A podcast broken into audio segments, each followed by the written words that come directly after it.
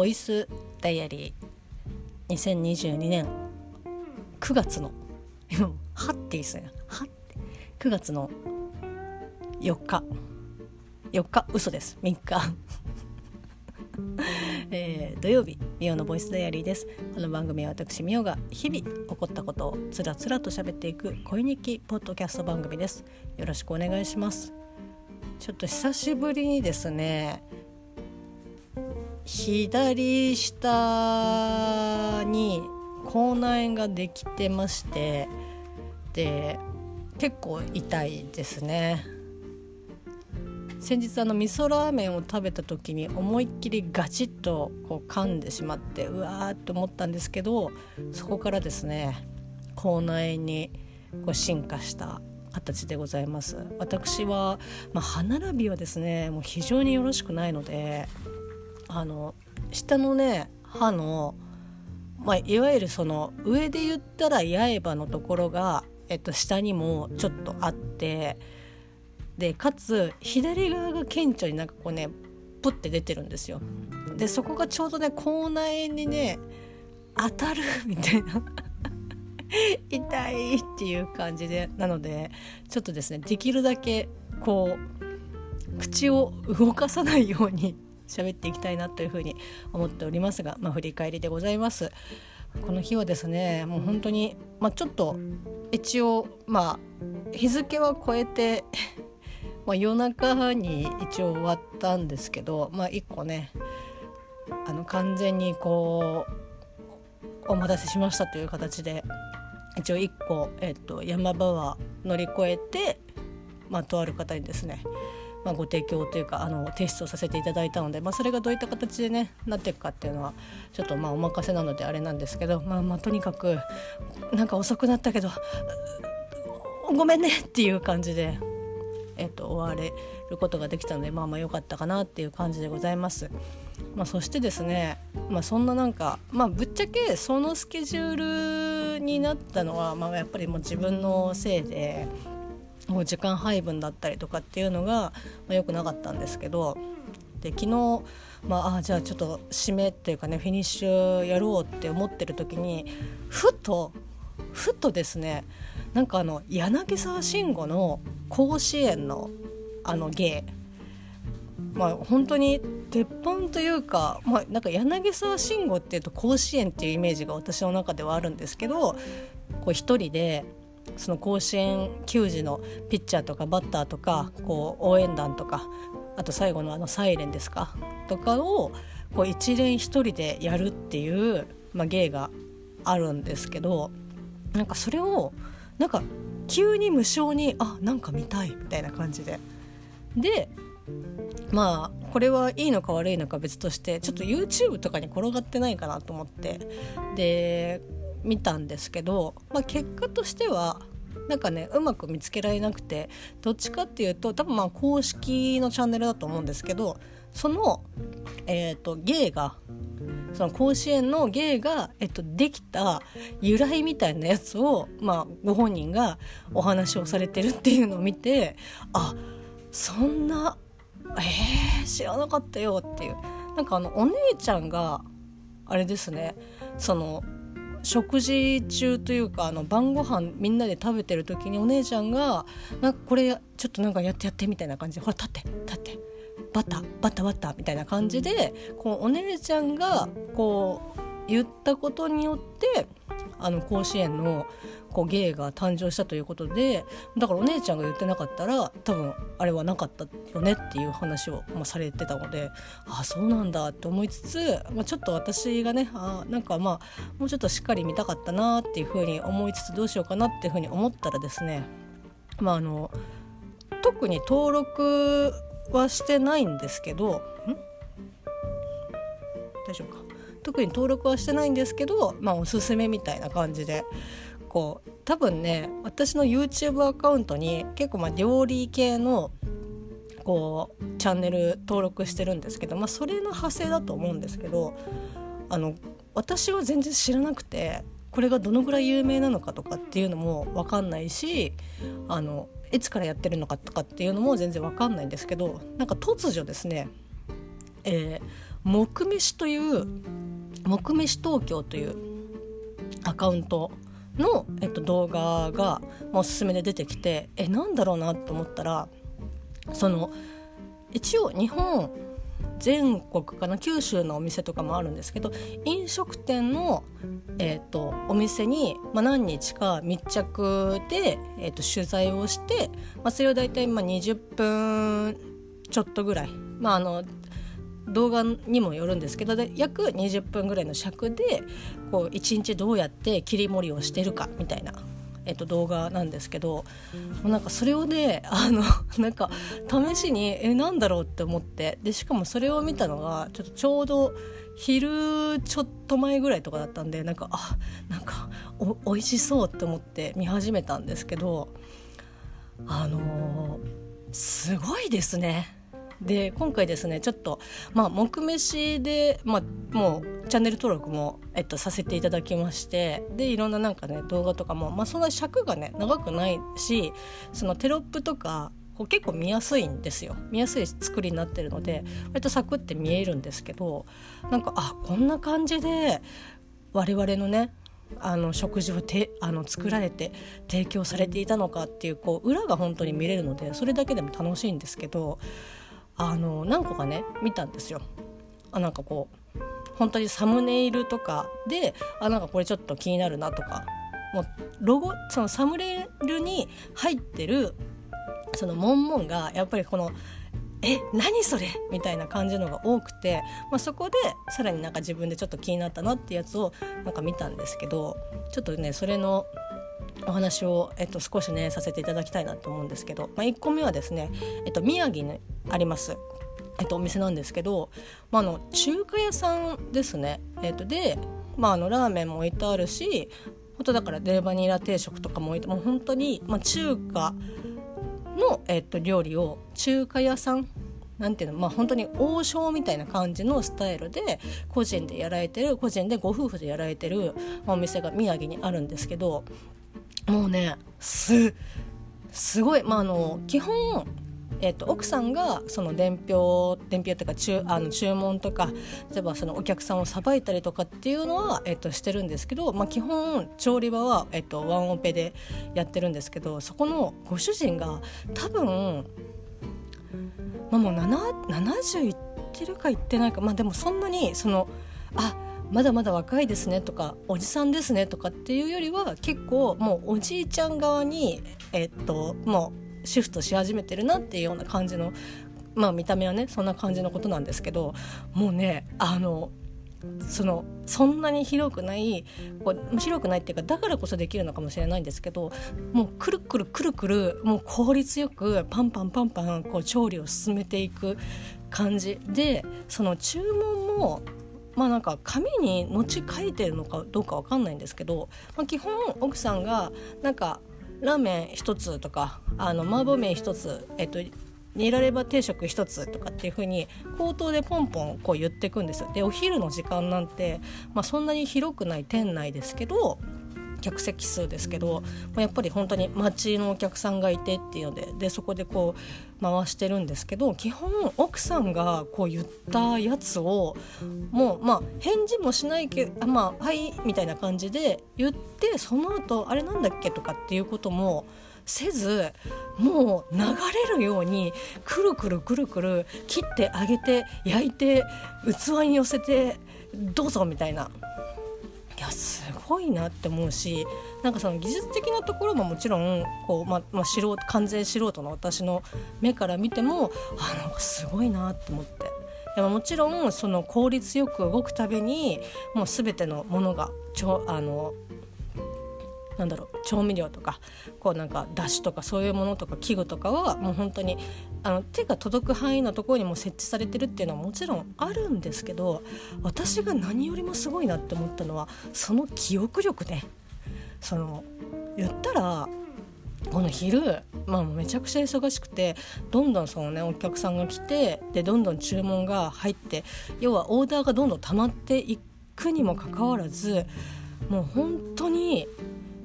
あのミスなくすごく流れるようにさばいていく感じ。いや記憶力すげえなみたいな。まあもうそれでね長年やってらっしゃるっていうのはもちろんあるとは思うんですけどいやすごいなと思いつつあの美味しそうだなって。なんかねとんかつとかも、まあ、あのその場でね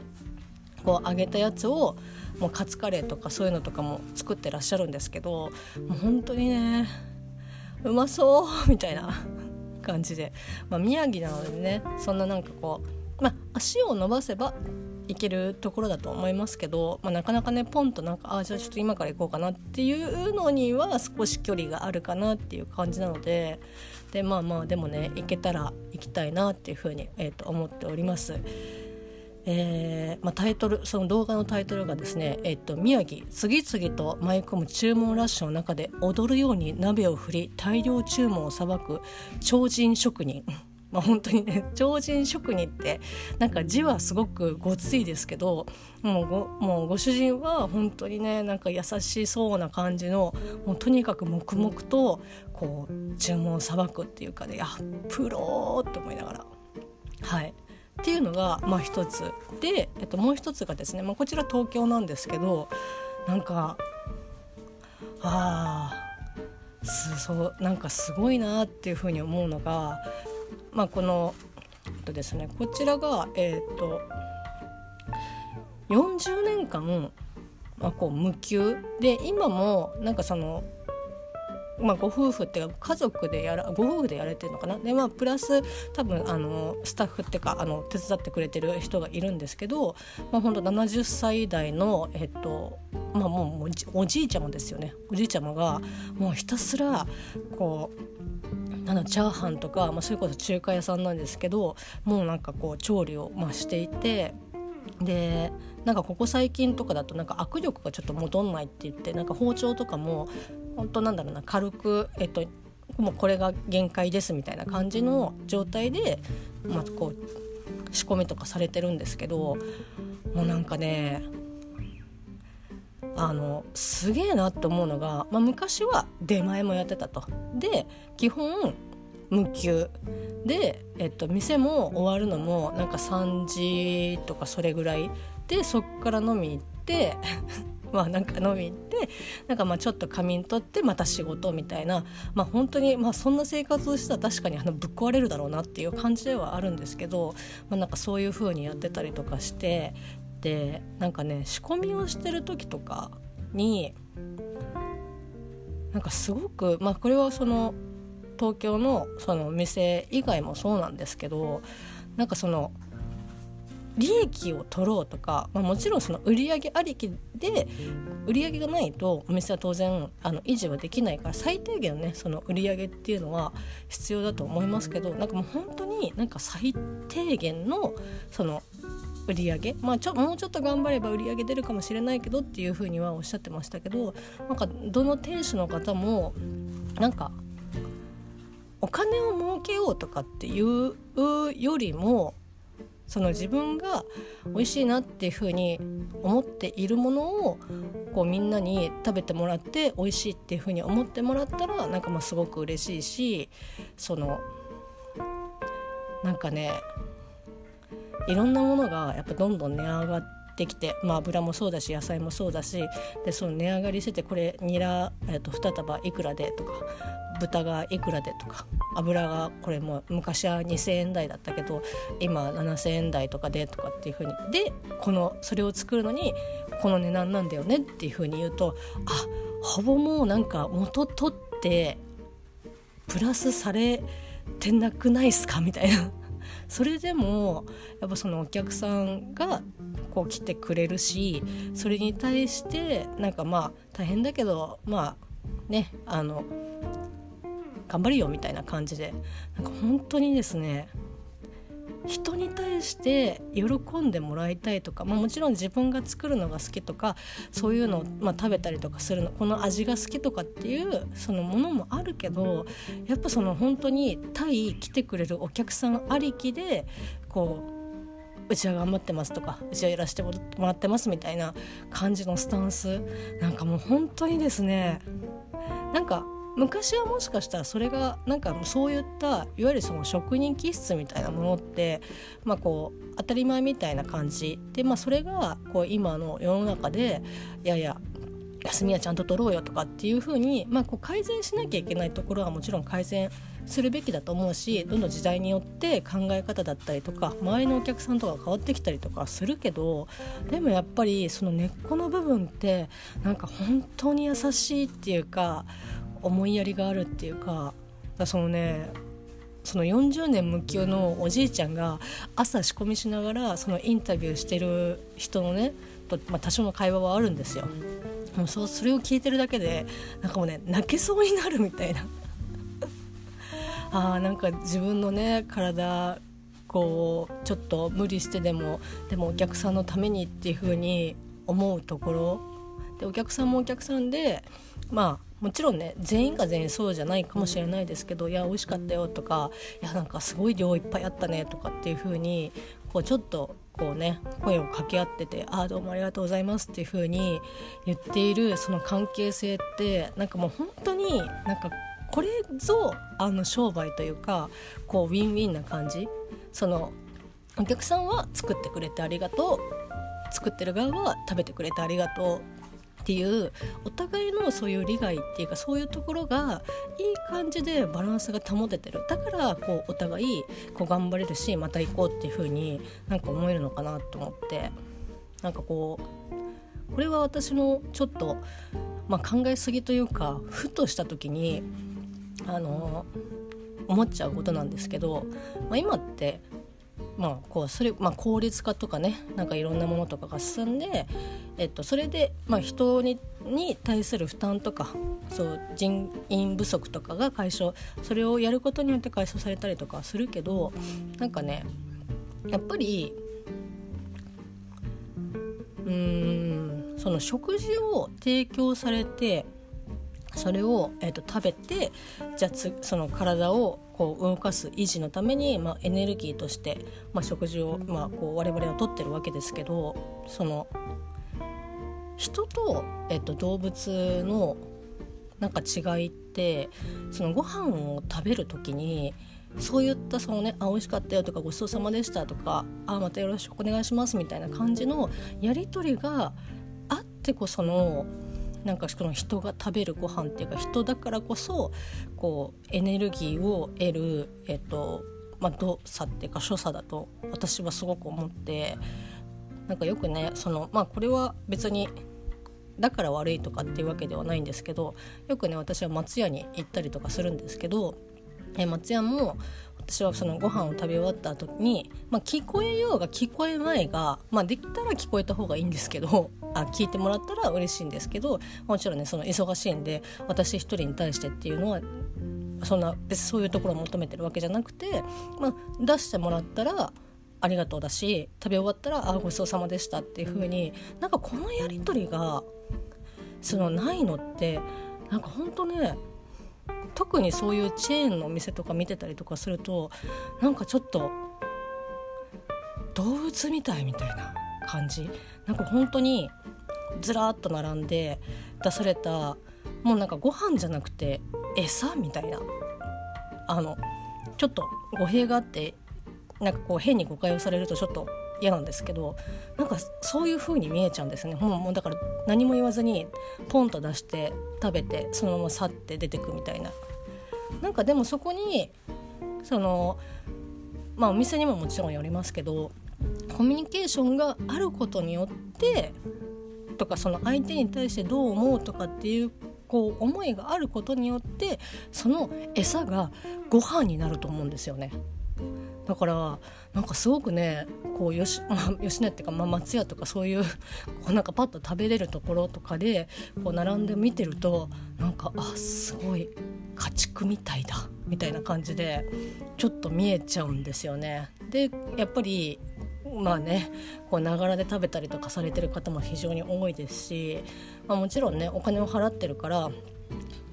いいじゃないっていうのもまあまあ分からなくはないですけどなんかそういった人間だからこそできるこうコミュニケーションっていうのは、まあ、大切なんじゃないかなっていうふうにすごくね思うんですよね。なのでなんかこういったその木飯に出てくるなんかこう店主さんだったりとかお客さんとかってなんか本当になんかこうお互い思い合ってるからこそちょっと大変だけどお店がこう頑張って維持されていってるのかなっていうふうにちょっと感じたりしましたね。はいまあ、ここまで長々と話しましたが1個ですねもう思わず叫んでしまったことがあるんですけど、まあ、こちらもですねあの東京のですね、えー、港区、えー、浜松町でですね、えー、開店してからチャーハンチャーハンチャーハン米切れ即閉店昼夜鬼のように売れる爆うまチャーハンっていう、えー、まあ、こうチャーハンをメインとしている、えっと、お店の紹介なんですけどあのですね本当にびっくり途中まで港区ん？浜松町ってなった時点でいやいやいやまさかまさかと思って そのまさかで、えっと、私が今働いてる職場が、まあ、浜松町の JR, 浜松、えー、JR 山手線の浜松町駅の、えっと、隣の駅田町で働いてるんですけどその 今回ね、えっと、紹介そのチャーハン、えっと、鬼売れ爆うまチャーハンが、えっと、紹介されたお店は私が浜松町にまあ、ちょっと、まあ、会社一緒ですけど浜松町に事務所あった時に死ぬほど何回も、えっと、そこを通っててまさかこんな取り上げられるようなお店だとは全然知らなくてえあそこのあそこのお店ってチャーハンやってたの？みたいな。ええー、っていう感じで。まああのもともとは、えっと、居酒屋屋さん、まあ、酒屋さんをやってらっしゃってで夜は、まあ、その風景をねすごく私は見てたんですけど立ち飲みで、えっと、中で、まあ、本当自分でお酒取ってだキャッシュオンでこう飲んだり、まあ、ちょっとしたサイドメニューとかをこうつまんだりとかっていう、えっと、ことをやっている、えっと、酒屋さんだっていうのは知ってたんですけど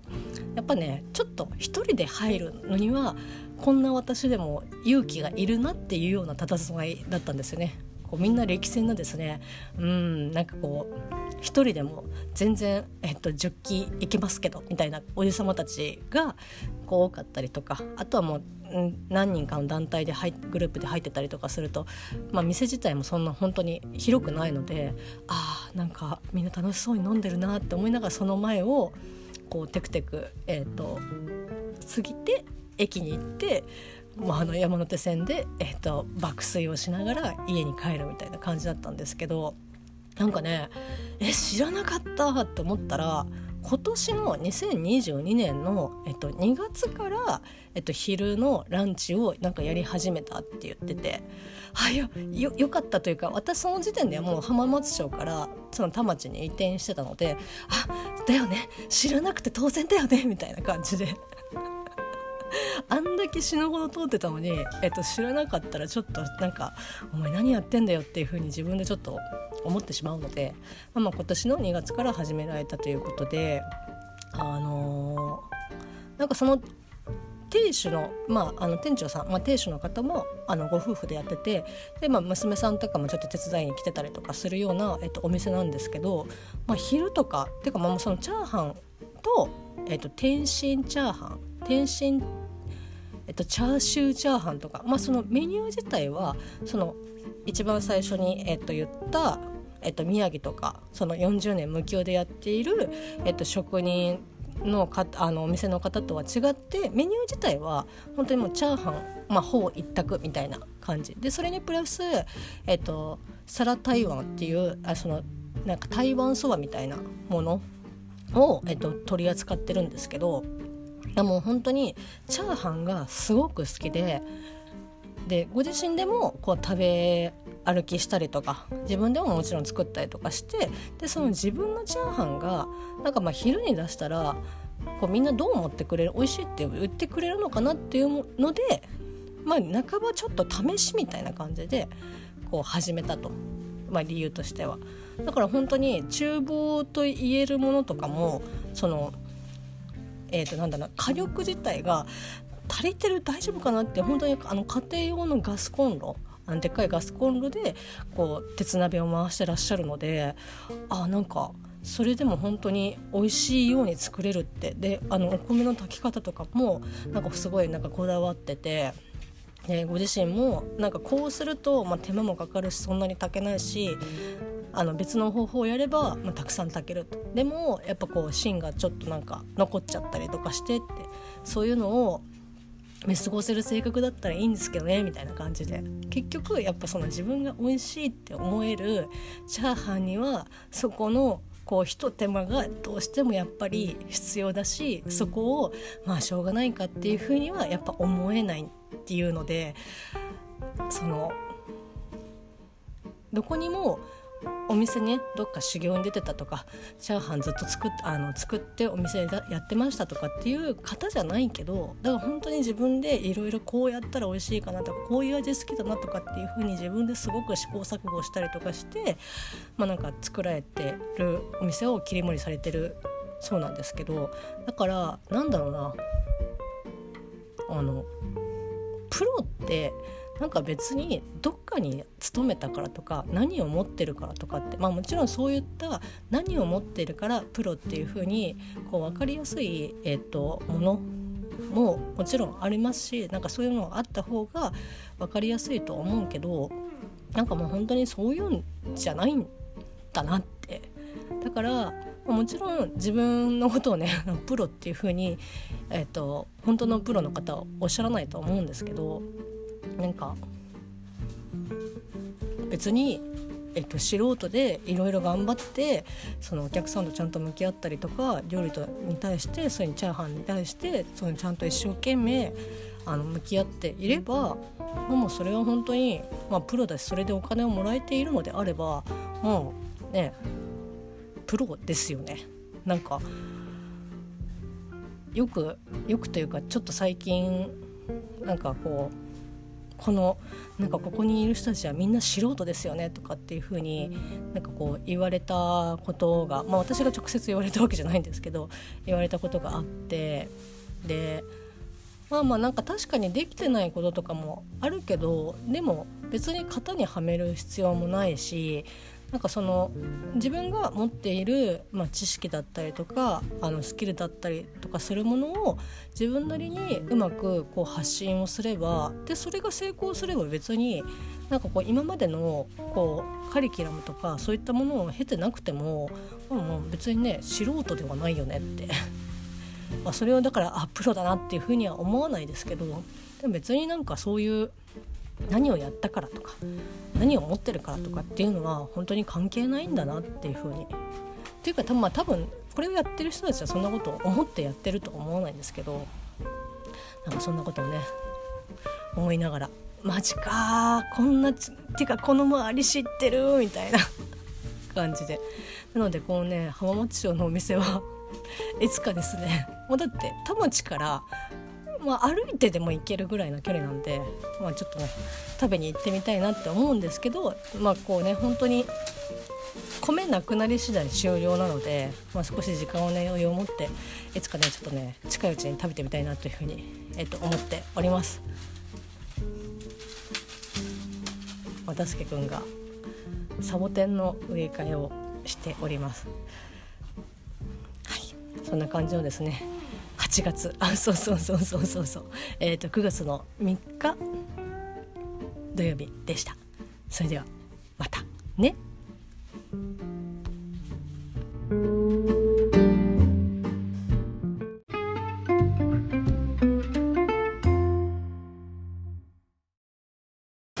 ジャックインレーベル。音楽とポッドキャストの融合イベント「シャベオン」ペペロンチーノウォーバードライトゥトゥ大大だけな時間クー徳マスたけし2022年11月5日土曜日